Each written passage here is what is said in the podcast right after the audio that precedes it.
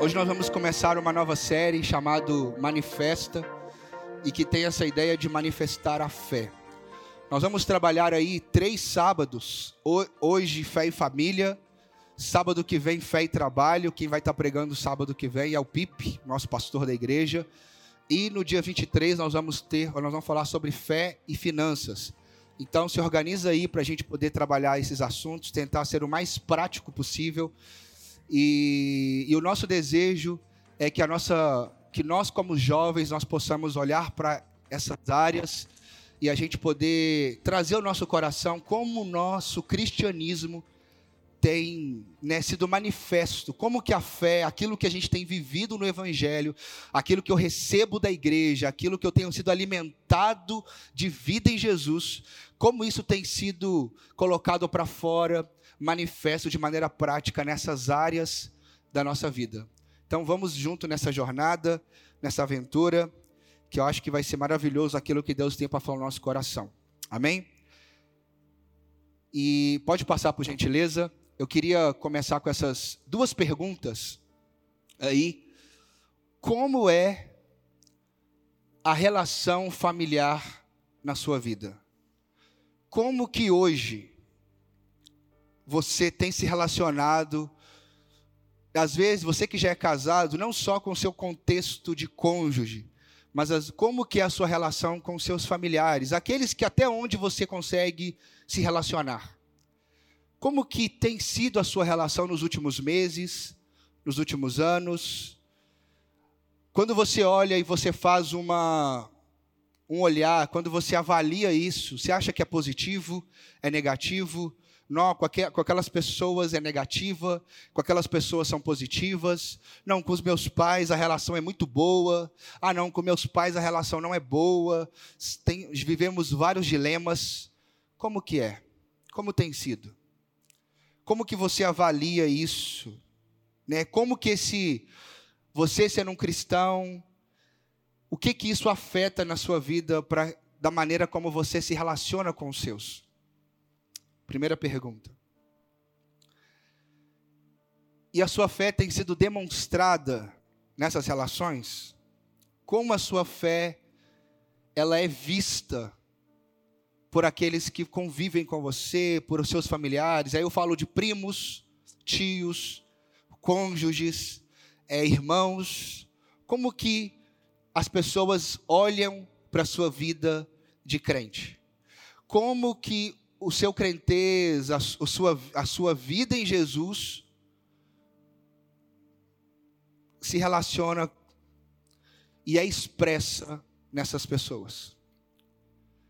A gente sabe que existem alguns princípios que nós, como jovens, olhamos para as Escrituras e é nossa responsabilidade olhar para elas e, e obedecê-las.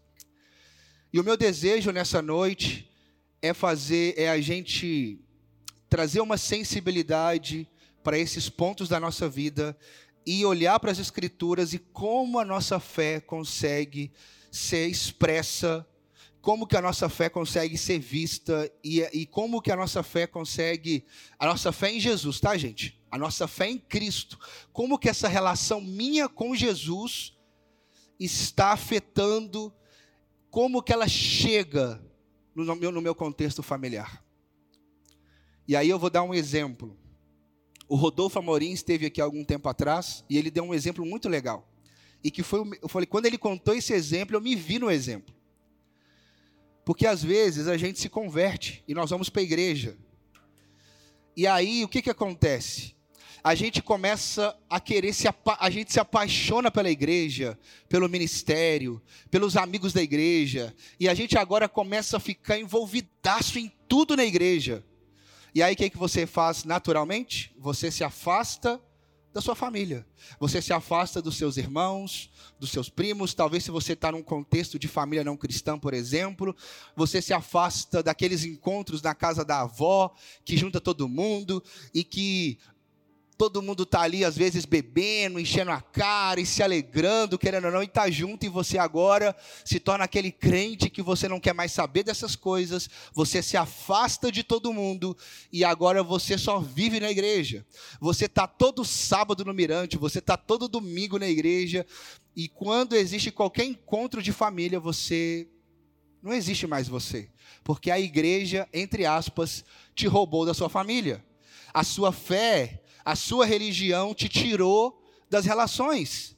E você agora não consegue mais ter relacionamento nenhum com essas pessoas, porque você se tornou, como eu falei na semana retrasada aqui, a sua fé, a sua cosmovisão se tornou escapista, aonde você agora foge dessas coisas. Eu falo porque quando o Rodolfo falou isso, eu falei, gente, eu estou me vendo. Porque por muitos anos da minha vida, eu me afastei dos meus primos, me afastei minha, da minha família, e se alguém quisesse me encontrar, me achava na igreja. Se alguém quisesse falar comigo, ô meu irmão, vão lá na igreja comigo que você me acha. Eu, fugi, eu saí do, das peladas de, dos meus primos, do futebol que tinha, eu parei de frequentar a casa deles, porque eles não eram da mesma religião que a minha. Eles não seguiam a mesma fé que a minha. E esse cristianismo que eu estava vivendo era um cristianismo que me fez se ausentar de todo mundo e, e ainda mais, me colocou como superior a todo mundo. Porque agora eu sou crente, eu sou alguém que ama Jesus e toda a minha família não crê em Jesus, não crê em Deus, não entende e eu preciso me afastar de todo mundo. Precisamos rever as nossas relações com a nossa família e precisamos, às vezes, se afastar por um tempo, se de alguma maneira a gente está sendo influenciado negativamente pelo contexto. E eu não falo só de família, em qualquer lugar que nós estivermos.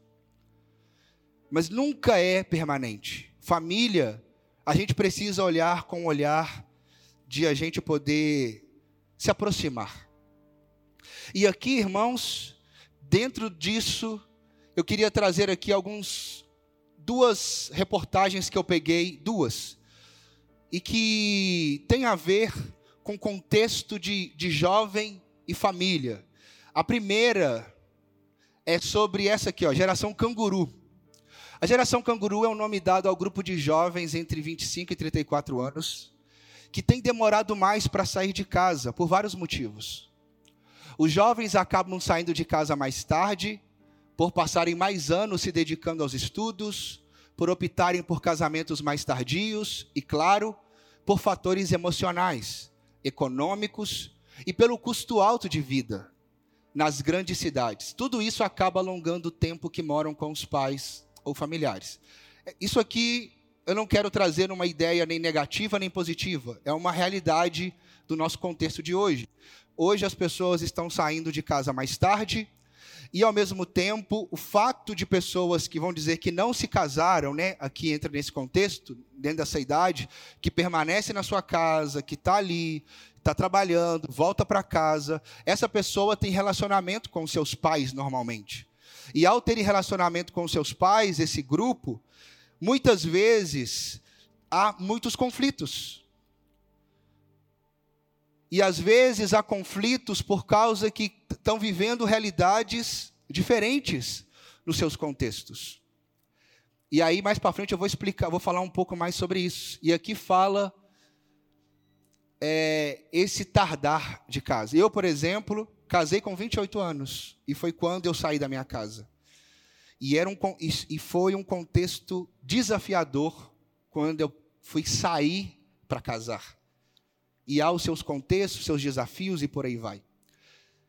A segunda estatística, a pesquisa que eu vi do jornal, as, as duas. É, deixa eu ler essa aqui, depois eu explico. Idade de 18 a 35 anos, pesquisa feita em 12 capitais pelo Datafolha. 87% dos jovens brasileiros classificam a saúde como o mais importante entre os temas na lista. Já a família aparece em segundo lugar, em seguida, na lista aparecem em ordem estudo, trabalho, lazer, dinheiro, amigos e religião. E nas últimas posições estão sexo, beleza e casamento. Isso aqui é uma pesquisa que saiu, e nessa pesquisa, em 12 capitais, eles entrevistaram quase duas mil pessoas, e nessa pesquisa, nessa faixa etária, eles colocaram 11 itens.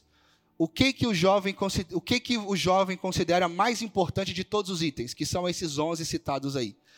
E desses 11, 87% desses jovens listaram aproximadamente essa ideia, né? De saúde em primeiro lugar. E ele e a estatística a pesquisadora que faz esse estudo, ela coloca que principalmente por conta da pandemia, isso aumentou na vida dos jovens, essa preocupação com a saúde, né? De cuidar mesmo do corpo, de isso ser uma coisa preocupante e de valorizar ainda mais. As academias hoje, por exemplo, né, estão lotadas, por aí vai, e a gente tem esses desafios hoje. Muitas pessoas estão aí buscando fazer atividades físicas, mas o que me chama a atenção aqui é o último lugar: casamento. Casamento está em último lugar. Não é uma coisa, né, tão importante, principalmente nos últimos anos. Eu ia trazer uma estatística aqui também. Em 2021, tivemos no Brasil 931 mil casamentos. Desses 931 mil casamentos em 2021, 389 mil também divórcios. Então é como se quase um terço de casamentos, um foi destruído. E dentro desse contexto também de casamento, nós falamos, e essa ideia, dentro dessa estatística que eu estava pesquisando também, 48% hoje dos divórcios no Brasil, 48%, são divórcios de pessoas que estão casadas há menos de 10 anos. 20% é de 10 a 20 e outros 20% é de 30 para cima mas 48% são divórcios que vêm de 10 anos para baixo. E a gente vai lidando com esses dilemas todos. Por que, que eu quis trazer essas informações para mim para você, antes da gente poder ir para o texto? Primeiro, nós temos um contexto de, Mirante de jovem solteiro, jovem namorado, jovem noivo, jovem casado jovem que é casado com filho. E eu acho que são esses os contextos nossos. E nós temos toda essa. E nós temos uma faixa etária de 19 anos, se eu não me engano, ou 18, até 40 anos. A gente tem gente aqui no Mirante. E que a gente se relaciona entre si. A gente vive vários desafios. E quando eu vou conversar com vários, assim, na, na né, nos atendimentos, nas conversas de bastidores, eu vejo que família é uma coisa, como aqui está em segundo lugar, família é uma coisa que afeta muito a nossa vida, positivamente, negativamente. Família nos afeta de um jeito tão desafiador e que às vezes a gente pode desanimar para tantas coisas no contexto da, da fé em Jesus, ou ficar animados de acordo com desafios e dilemas que vivemos dentro das nossas casas ou com parentes mais próximos. E por isso eu quero tentar enxergar e trazer isso para mim para você. Como você tem vivido isso na sua vida? E aí eu queria ir para esse texto. Mateus capítulo 7, o texto diz assim: Portanto, quem ouve essas minhas palavras e as pratica, é como um homem prudente que construiu a sua casa sobre a rocha. Caiu a chuva, transbordaram os rios, sopraram os ventos e deram contra aquela casa, e ela não caiu, porque tinha seus alicerces na rocha. Mas quem ouve estas minhas palavras e não as pratica, é como um insensato que construiu a sua casa sobre a areia. Caiu a chuva, transbordaram os rios, separaram os ventos e deram contra aquela casa, e ela caiu, e foi, a, foi grande a sua queda. A minha versão aqui é NVI, eu coloquei NVT no telão. Irmãos, trazer algo para mim, para vocês, dentro desse texto. Jesus, ele está terminando, são as últimas palavras de Jesus no Sermão do Monte. As últimas palavras. E ele está fechando um bloco ali, aonde começa em Mateus capítulo 5, 6 e 7. E esse sermão aí de Jesus é um sermão, talvez, o mais conhecido dele. É onde ele apresenta os valores daquilo de como o cristão deve viver e de como o cristão não deve viver. Jesus apresenta aqui no início do capítulo 5 as bem-aventuranças, e ele começa as bem-aventuranças falando que bem-aventurado é o pobre de espírito, Mateus 5:3. E esse bem-aventurado ou feliz é essa pessoa que reconhece a sua escassez espiritual e que reconhece a necessidade de um Salvador, reconhece a necessidade do Espírito Santo, necessidade de Jesus para que ele possa ser alguém que faça parte do reino de Deus agora. É alguém que diz assim: eu não consigo fazer parte do reino de Deus pelo meu esforço, pelo meu mérito, pelas minhas boas obras. Eu não consigo entrar nesse reino por mim mesmo. Para fazer parte desse reino, eu, eu, eu, preciso reconhecer que eu sou pobre. O que, que é pobre? Escasso. Eu preciso reconhecer que eu sou pecador e eu reconheço que eu me arrependo, que eu sou um pecador e quero me arrepender dos meus pecados. E eu reconheço que Jesus é o meu Salvador e é Ele que vai agora guiar a minha vida. É, é o jeito dele que eu vou viver daqui para frente. Ele começa dessa maneira o seu sermão, desse, de feliz é o pobre de espírito. Mas algo que nos chama atenção aqui, irmãos, dentro desse contexto, é que ele vai falando sobre vários ensinos em todo o sermão. E aí, agora, nas últimas quatro histórias que Jesus compartilha, ele vai falar muito sobre o juízo final. O juízo final. Ele começa lá no versículo 13, falando sobre a porta estreita e a porta larga. Ele depois vai falar sobre os falsos profetas, ele vai falar sobre a árvore boa que dá bons frutos e a árvore má que dá maus frutos. E depois ele vai falar a respeito sobre aquele, né, que disse assim: Jesus, em teu nome expulsamos demônios, em teu nome curamos enfermos. E Jesus vai dizer: Olha, apartai-vos de mim, porque eu não vos conheço. E agora, no quarta cena, Jesus apresenta a maneira, ele vai falar sobre o sábio e sobre o tolo. Ele vai falar sobre esses dois grupos de pessoas.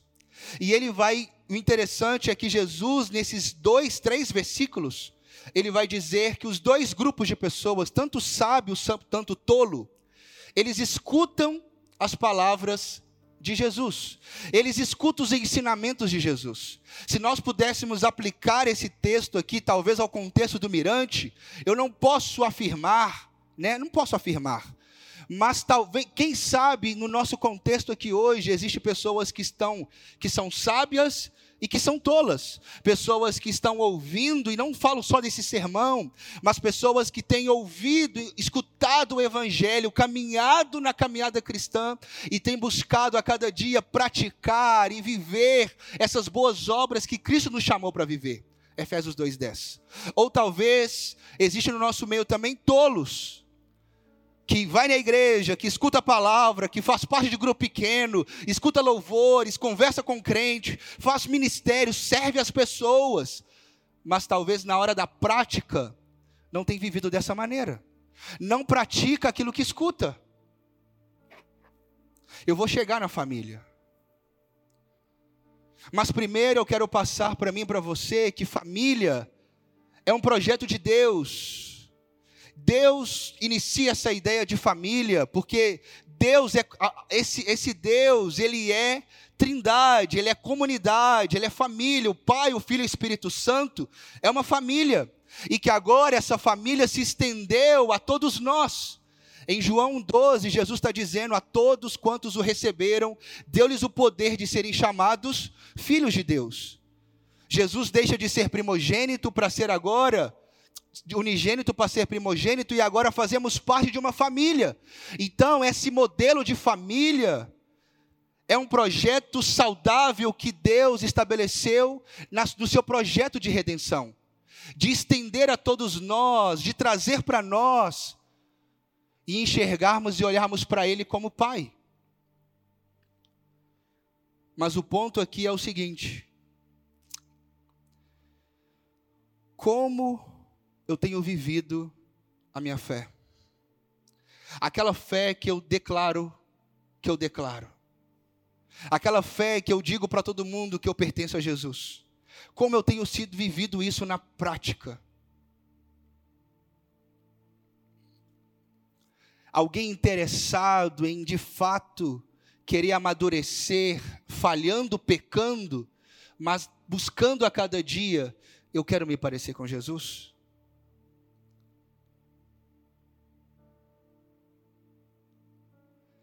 O texto aqui, irmãos, ele está falando, e quando a gente vai ler o texto, a princípio eu achava que chuva, transbordar os rios, soprar os ventos, eu achava que isso eram tribulações da vida. Não agora, mas alguns anos atrás, quando eu escutei primeira vez essas palavras, eu achava que essas turbulências que o texto diz que a casa vai sofrer, eu achava que estava ligado à ideia das provações, das lutas, de coisas que acontecem na nossa vida. E não. O contexto aqui de você de ter aqui as inundações, os ventos, tudo isso está ligado ao juízo final, ao grande dia. Isso aqui não está ligado às provações que vamos sofrer no meio do processo da vida. Jesus aqui está falando o tempo inteiro nos últimos cenários, ele está falando só no contexto de juízo final. Pessoas que vão dizer que cura em nome dele. Ele está falando sobre a porta estreita, ele está falando sobre a árvore boa que dá bons frutos e a árvore má. E o tempo inteiro o contexto aqui é juízo final. E dentro disso, pensamos agora olhar como construtores, e como construtores, eu o que, que eu preciso fazer para construir uma casa?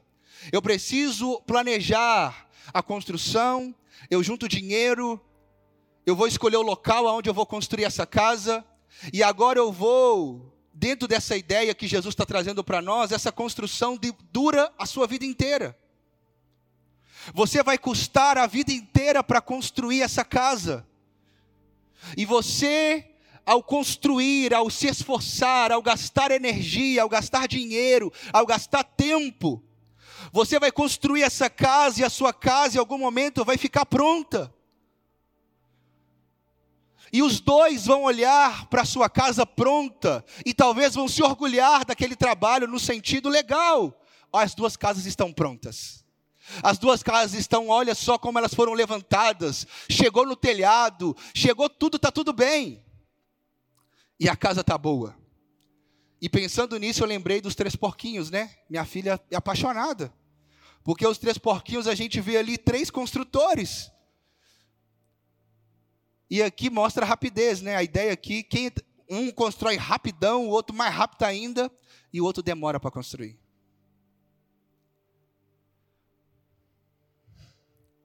E aqui a ideia: onde eu estou construindo a minha casa?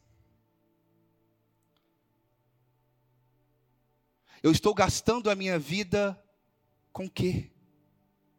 Eu estou planejando, tudo que eu estou vivendo é a partir de quê? Os meus projetos, as minhas decisões, as minhas escolhas, a maneira como eu estou gastando a minha juventude é pautada em quê? O que que norteia? Eu vou fazer isso por causa de quê?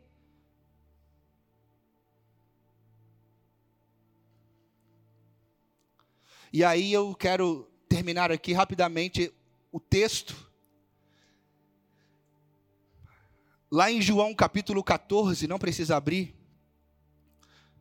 João 14, versículo 21 e versículo 23, Jesus vai dizer assim: Aquele que me ama é aquele que guarda as minhas palavras. E esse guardar é guardar no sentido que ela está guardada no meu coração para que eu possa vivê-la na vida diária. Eu estou vivendo essas palavras que Jesus está trazendo para mim. Jesus não nos pede perfeição, irmãos. Jesus não nos pede para sermos perfeitos, para vivermos uma vida perfeita, nada disso. Jesus está nos chamando para segui-lo, para viver a vida a partir dele. E aí, mas Jesus também vai dizer no versículo 22, se o 21 e 23 ele fala as mesmas coisas, aquele que guarda minhas palavras é aquele que me ama, o versículo 22 ele diz: Porque aquele que não guarda as minhas palavras, esse não me ama. É o mesmo contexto do, do cara que está fazendo a obra de Deus sem Deus. É o cara que está pregando o evangelho sem, sem Jesus. É o cara que está curando os enfermos sem esse Cristo, sem relacionar com Ele, a ponto de dizer: Olha, eu não te conheço. Nunca te conheci. Olha o que Jesus está dizendo. Jesus não está dizendo assim que eu conheci você e depois eu não te conheci mais. Não, Jesus disse: Eu nunca te conheci. Você nunca construiu a sua vida a partir de mim. Você nunca relacionou com as pessoas a partir de mim. Você nunca decidiu, você nunca viveu a partir de mim. Você sempre viveu a partir de si mesmo. E as duas construções de casas, irmãos, são construções que aparentemente elas estão boas. Visivelmente, então a gente pode olhar para as casas que estão sendo construídas aqui, nas nossas vidas, exteriormente falando, talvez as nossas casas estão sendo construídas de maneira bela. Eu estou construindo em Jesus. Mas o Senhor sabe. Dentro da teologia, nós temos um termo na eclesiologia, no estudo sobre igreja, da igreja invisível e a igreja invisível é aquela que a gente não, não sabe quem são salvos e quem não são salvos. Nós não sabemos. A igreja invisível é aquela onde temos aqui todo mundo, mas nós não sabemos, nós não, eu não posso falar de ninguém aqui. Quem está com Jesus e quem não está. Mas a Bíblia vai dizer que nós temos convicção de nós mesmos eu posso falar de mim. Romanos 8 vai dizer, no versículo 14, que o Espírito Santo testifica com o meu espírito que, sou, que somos filhos de Deus, no qual clamamos Abba Pai. Existe um testemunho interior, aonde eu posso afirmar sobre mim, sobre o meu coração, a quem eu sirvo. Como que é a minha vida, a partir de quê?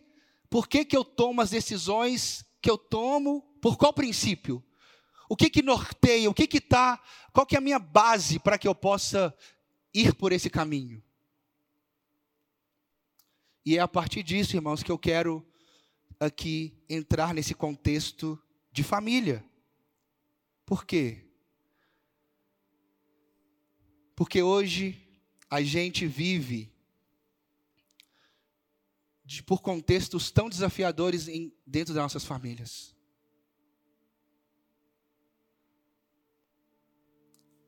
Eu tenho um pai que não é crente.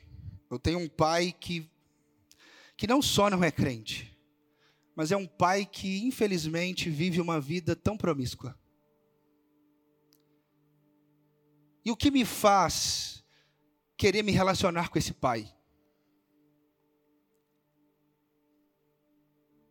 E talvez o que me faz me relacionar com parentes que escarneiam de Deus? Ou talvez no seu contexto, o que me faz olhar para o meu irmão, que talvez ele me trata de um jeito diferente, ele me ele é tão grosso ou ríspido comigo, ou frio comigo, por que, que eu devo se aproximar?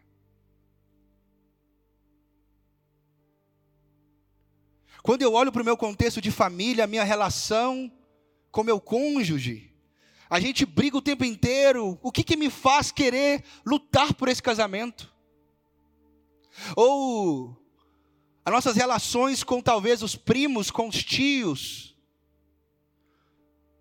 Por que, que eu tenho que se aproximar? Ou por que, que eu tenho que manifestar ou revelar esse cristianismo para esse, esse, essas relações?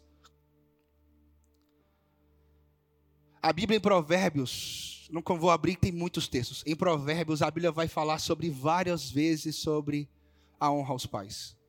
Está nos mandamentos. A honra aos pais não é no contexto de honrar pai, porque meu pai é bom ou meu pai é mau. E essa honra é uma honra respeitosa, é uma honra no sentido de tratá-los com dignidade. E posso dizer, por muitos anos, essa ideia de honrar o pai foi uma guerra no meu coração. Não foi poucos anos, foi muitos anos. Honrar o meu pai? Mas eu também já tive contexto de crise conjugal com a minha esposa.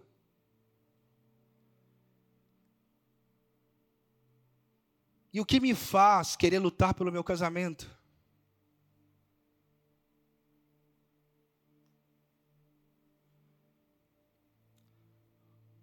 Onde você se encontra hoje nas suas relações familiares? E quando nós olhamos, precisamos olhar para a vida de Jesus, olhar para as palavras de Jesus. E Jesus está nos chamando para andar como Ele, se relacionar com Ele. E a ideia aqui, irmãos, eu queria só abrir um texto com vocês, Efésios capítulo 5.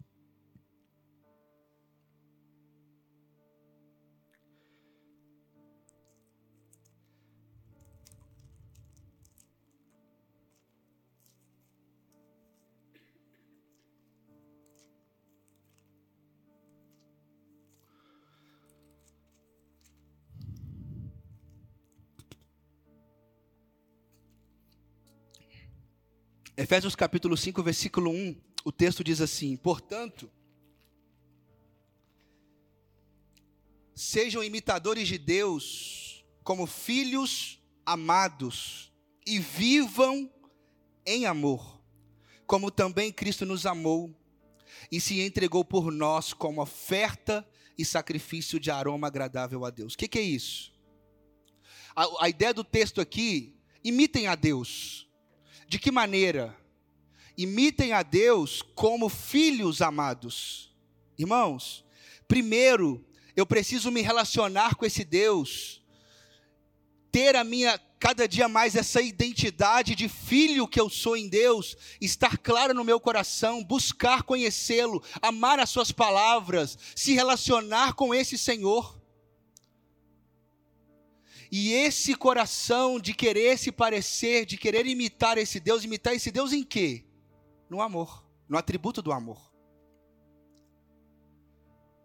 E quando eu me relaciono com esse Deus, o que, que vai acontecer, irmãos?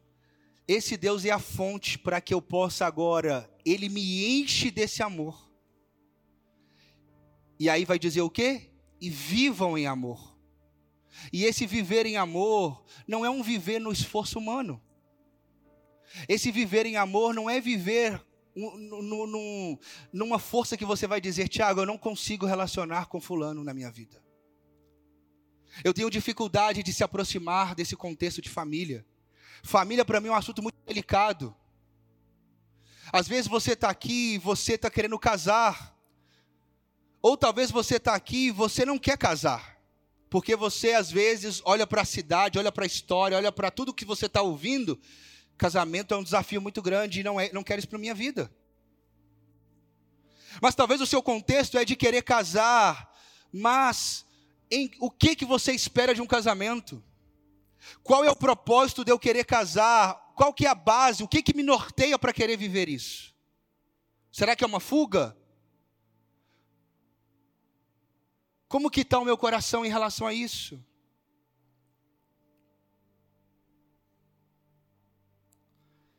E aí, irmãos, essa ideia de família. Como que você jovem se relaciona com os seus pais? Cristo tem norteado essa relação? Se não, se não, Jesus vai nos ensinar. Ele não vai nos acusar. Sabe o que ele vai nos ensinar? Se aproxima de mim. Porque Ele é a fonte do amor, irmãos. A gente precisa se se encontrar em Jesus, conhecê-lo mais, se relacionar mais com Ele, porque as relações quebradas do nosso convívio são relações de dureza de coração.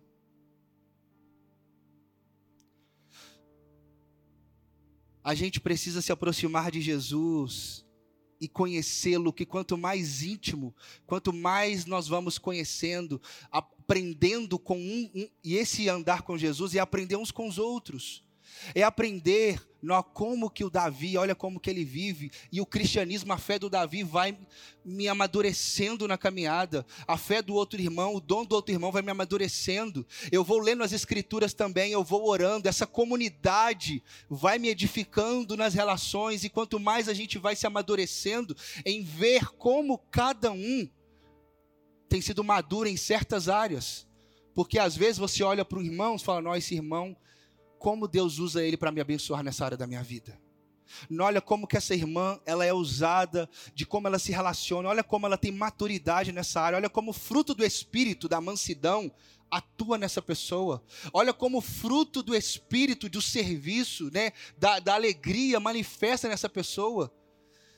E nós vamos sendo alimentados na comunidade. E Cristo é esse cabeça da igreja aonde ele vai nos fortalecendo, nos edificando nessa comunhão. E o que que acontece, irmãos? E aí a gente vai sendo edificado. E aí aquilo vai nos confrontando sobre áreas que a gente precisa mudar. A maneira como, olha como aquele rapaz honra o seu pai.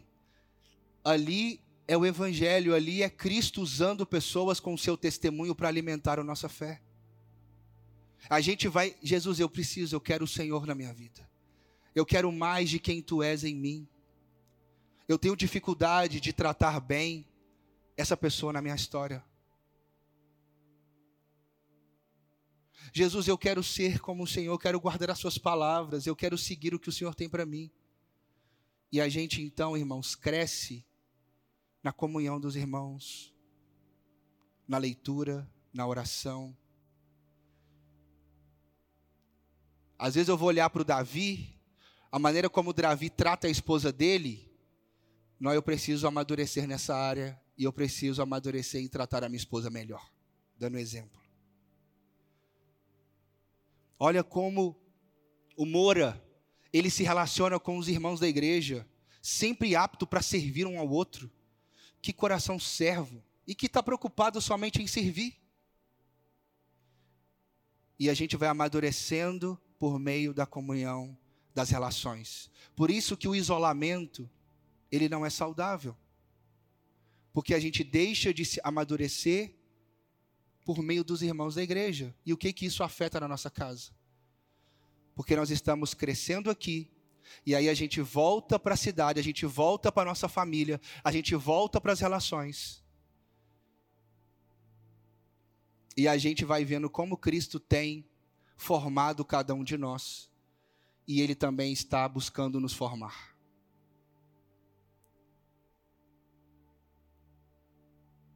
Como que Cristo. E aí a gente olha para o nosso contexto por que, que eu quero casar? Ou, por que, que eu quero ficar solteiro? Ou, por que, que eu não quero ter filho? Ou, por que, que eu quero ter filho? Ou, por que, que eu me afastei dos meus pais?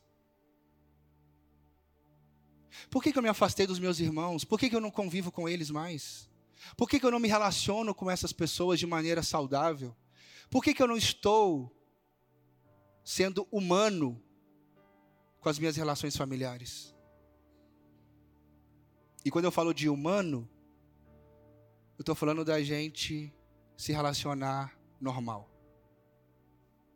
Dá um exemplo.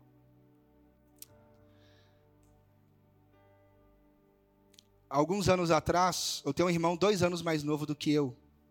E alguns anos atrás, o meu irmão, ele não queria saber de igreja. Por que que não? Porque as pessoas comparavam eu com ele, fazia comparação. E as pessoas olhavam para o Tiago, Tiago é uma bênção, está na igreja. E até os nossos familiares faziam essa comparação de um com o outro. E isso não era saudável. E eles falavam que o meu irmão tinha que ser igual ao Tiago. E isso foi, trouxe um efeito contrário. Meu irmão se afastou de tudo e da igreja. Resumindo, eu falei, gente, Deus me ajuda. E o meu irmão começou a se afastar de mim também. E dentro desse processo, eu criei uma estratégia de se aproximar do meu irmão.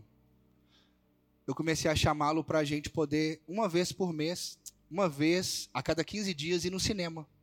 Ele gostava muito de assistir filme no cinema. E era uma coisa que ele gostava. E a gente começou a fazer esses encontros. E isso foi uma oportunidade para a gente conversar pós-cinema. E a gente começou a conversar. Nessa época, meu irmão era muito baladeiro. Ele só gostava de ir para labareda, para algumas festas da cidade e pegar mulher. Era o contexto de vida dele. Mas o que, que aconteceu? E eu era um cara muito religioso. Eu só ia para o monte, lia a Bíblia, orava e me achava muito crente. Era o meu contexto. Aquela relação fez com que a gente pudesse o quê? Se aproximar. E não no sentido de julgar, mas no sentido da gente conversar e se relacionar. Fé e família. Que o nosso cristianismo nos faça olhar para Jesus a minha fé precisa estar em Jesus. Jesus, eu quero caminhar com o Senhor. Eu quero aprender com o Senhor. Eu quero aprender no meio da comunidade. E que eu volte para minha casa. Que eu volte para o meu lar. Que eu volte para os meus contextos de família. E que eu possa manifestar a minha fé ali. De que maneira? Respeitando cada um daqueles que convivem na minha família. Que eu possa abraçar, relacionar com eles no sentido de respeitá-los, até aqueles que têm outra fé, outra religião e qualquer outra coisa. Que a gente possa voltar para o nosso contexto de família, e você aqui, que é casado, velho, como que a minha fé se manifesta no meu lar? Como que a minha fé se manifesta? E quem são as pessoas hoje que eu tenho mais dificuldade de apresentar Cristo ou de demonstrar essa fé para essas pessoas? Talvez é alguém tão próximo da minha história, ou alguém distante da minha história. Então, e aí, irmãos, lendo só mais um texto, que está lá em Deuteronômio. Deuteronômio capítulo 6, não precisa abrir, e lá vai dizer sobre a Shema, e lá traz um exemplo tão importante para nossas vidas, que diz assim: 6, o versículo 4 ao 9.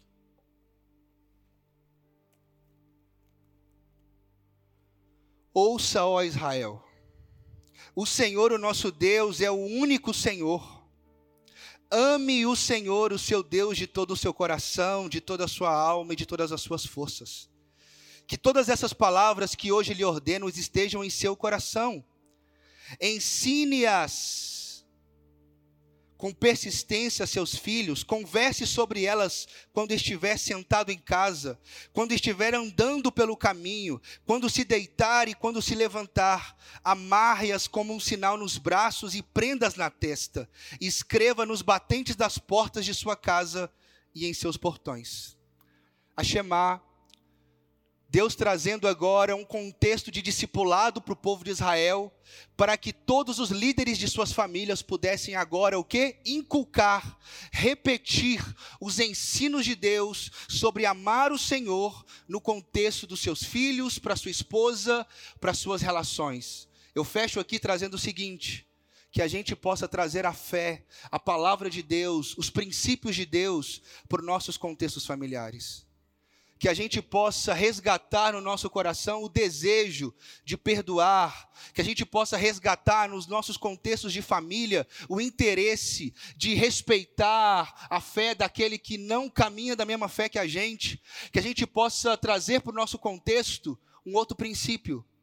Aqueles que não conhecem a Jesus Cristo dentro da nossa casa, o nosso papel é de misericórdia para com essas pessoas e não de julgamento, não de acusação, e que a gente possa ter como mirante, entendendo que quanto mais eu me aproximar de Jesus, irmãos, se eu tenho dificuldade para amar alguém ou se aproximar, algum relacionamento que está quebrado entre o meu contexto de família, se eu estou com dificuldade, que eu corra para Jesus e que eu falo, Jesus, me ajude me ensine por meio dos meus irmãos, me ensine por meio da tua palavra, por meio da vida de oração, a ter mais sensibilidade, a ter desejo de trazer novamente, exercer a fé no meu contexto de casa.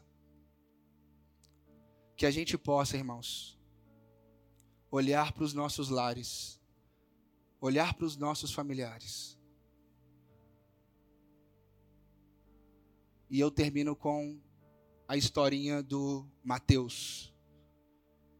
Eu não sei aqui quem assistiu a terceira temporada, mas eu chorei no cinema semana passada ao ver o Mateus, cobrador de impostos.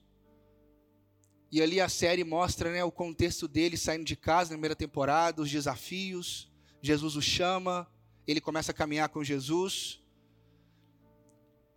E Mateus ele quando ele virou um cobrador de impostos, um publicano, porque olha só, para ser um publicano você precisa renunciar a duas coisas, no aquele contexto da época.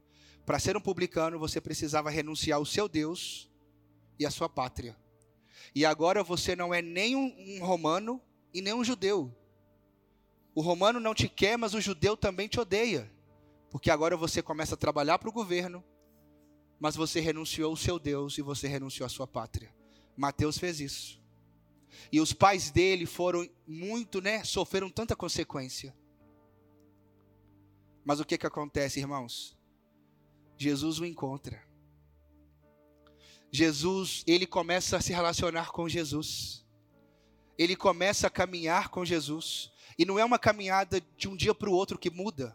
Não é de um dia para o outro mas ao caminhar, ao se aproximar de Jesus, ao se relacionar com Cristo, as palavras de Jesus estão moldando a vida e o coração de Mateus.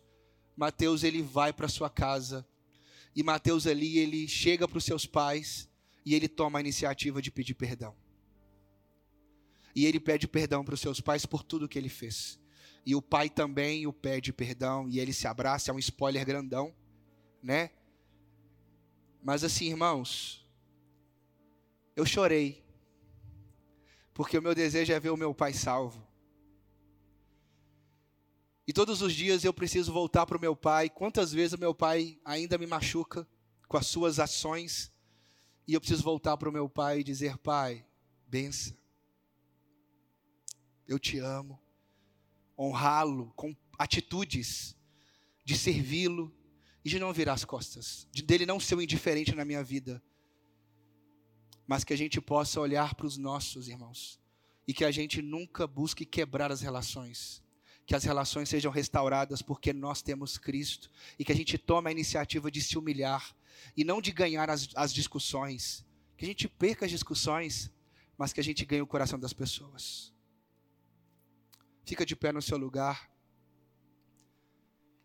E eu queria orar e eu queria, nessa oração, eu queria que você pudesse apresentar para Deus. É, em que momento familiar você está vivendo? Talvez é um momento maravilhoso com todo mundo. Peça para que Deus faça com que isso permaneça e cresça ainda mais esse vínculo seu. Um amigo meu, ele chegou para mim um dia e falou: Tiago, nós deve ser muito difícil amar os moradores de rua. Imagina você, muitos anos eu trabalhei com moradores de rua, né, indo para a rua, assim, da cidade. relacionando com os moradores de rua. E ele falou: Tiago, deve ser muito difícil. Nó, amar essas pessoas deve ser muito complicado. Eu falei, irmão, pelo contrário, é muito fácil. É muito fácil. Porque eu me relaciono ali, fico um tempo com eles, depois eu vou embora.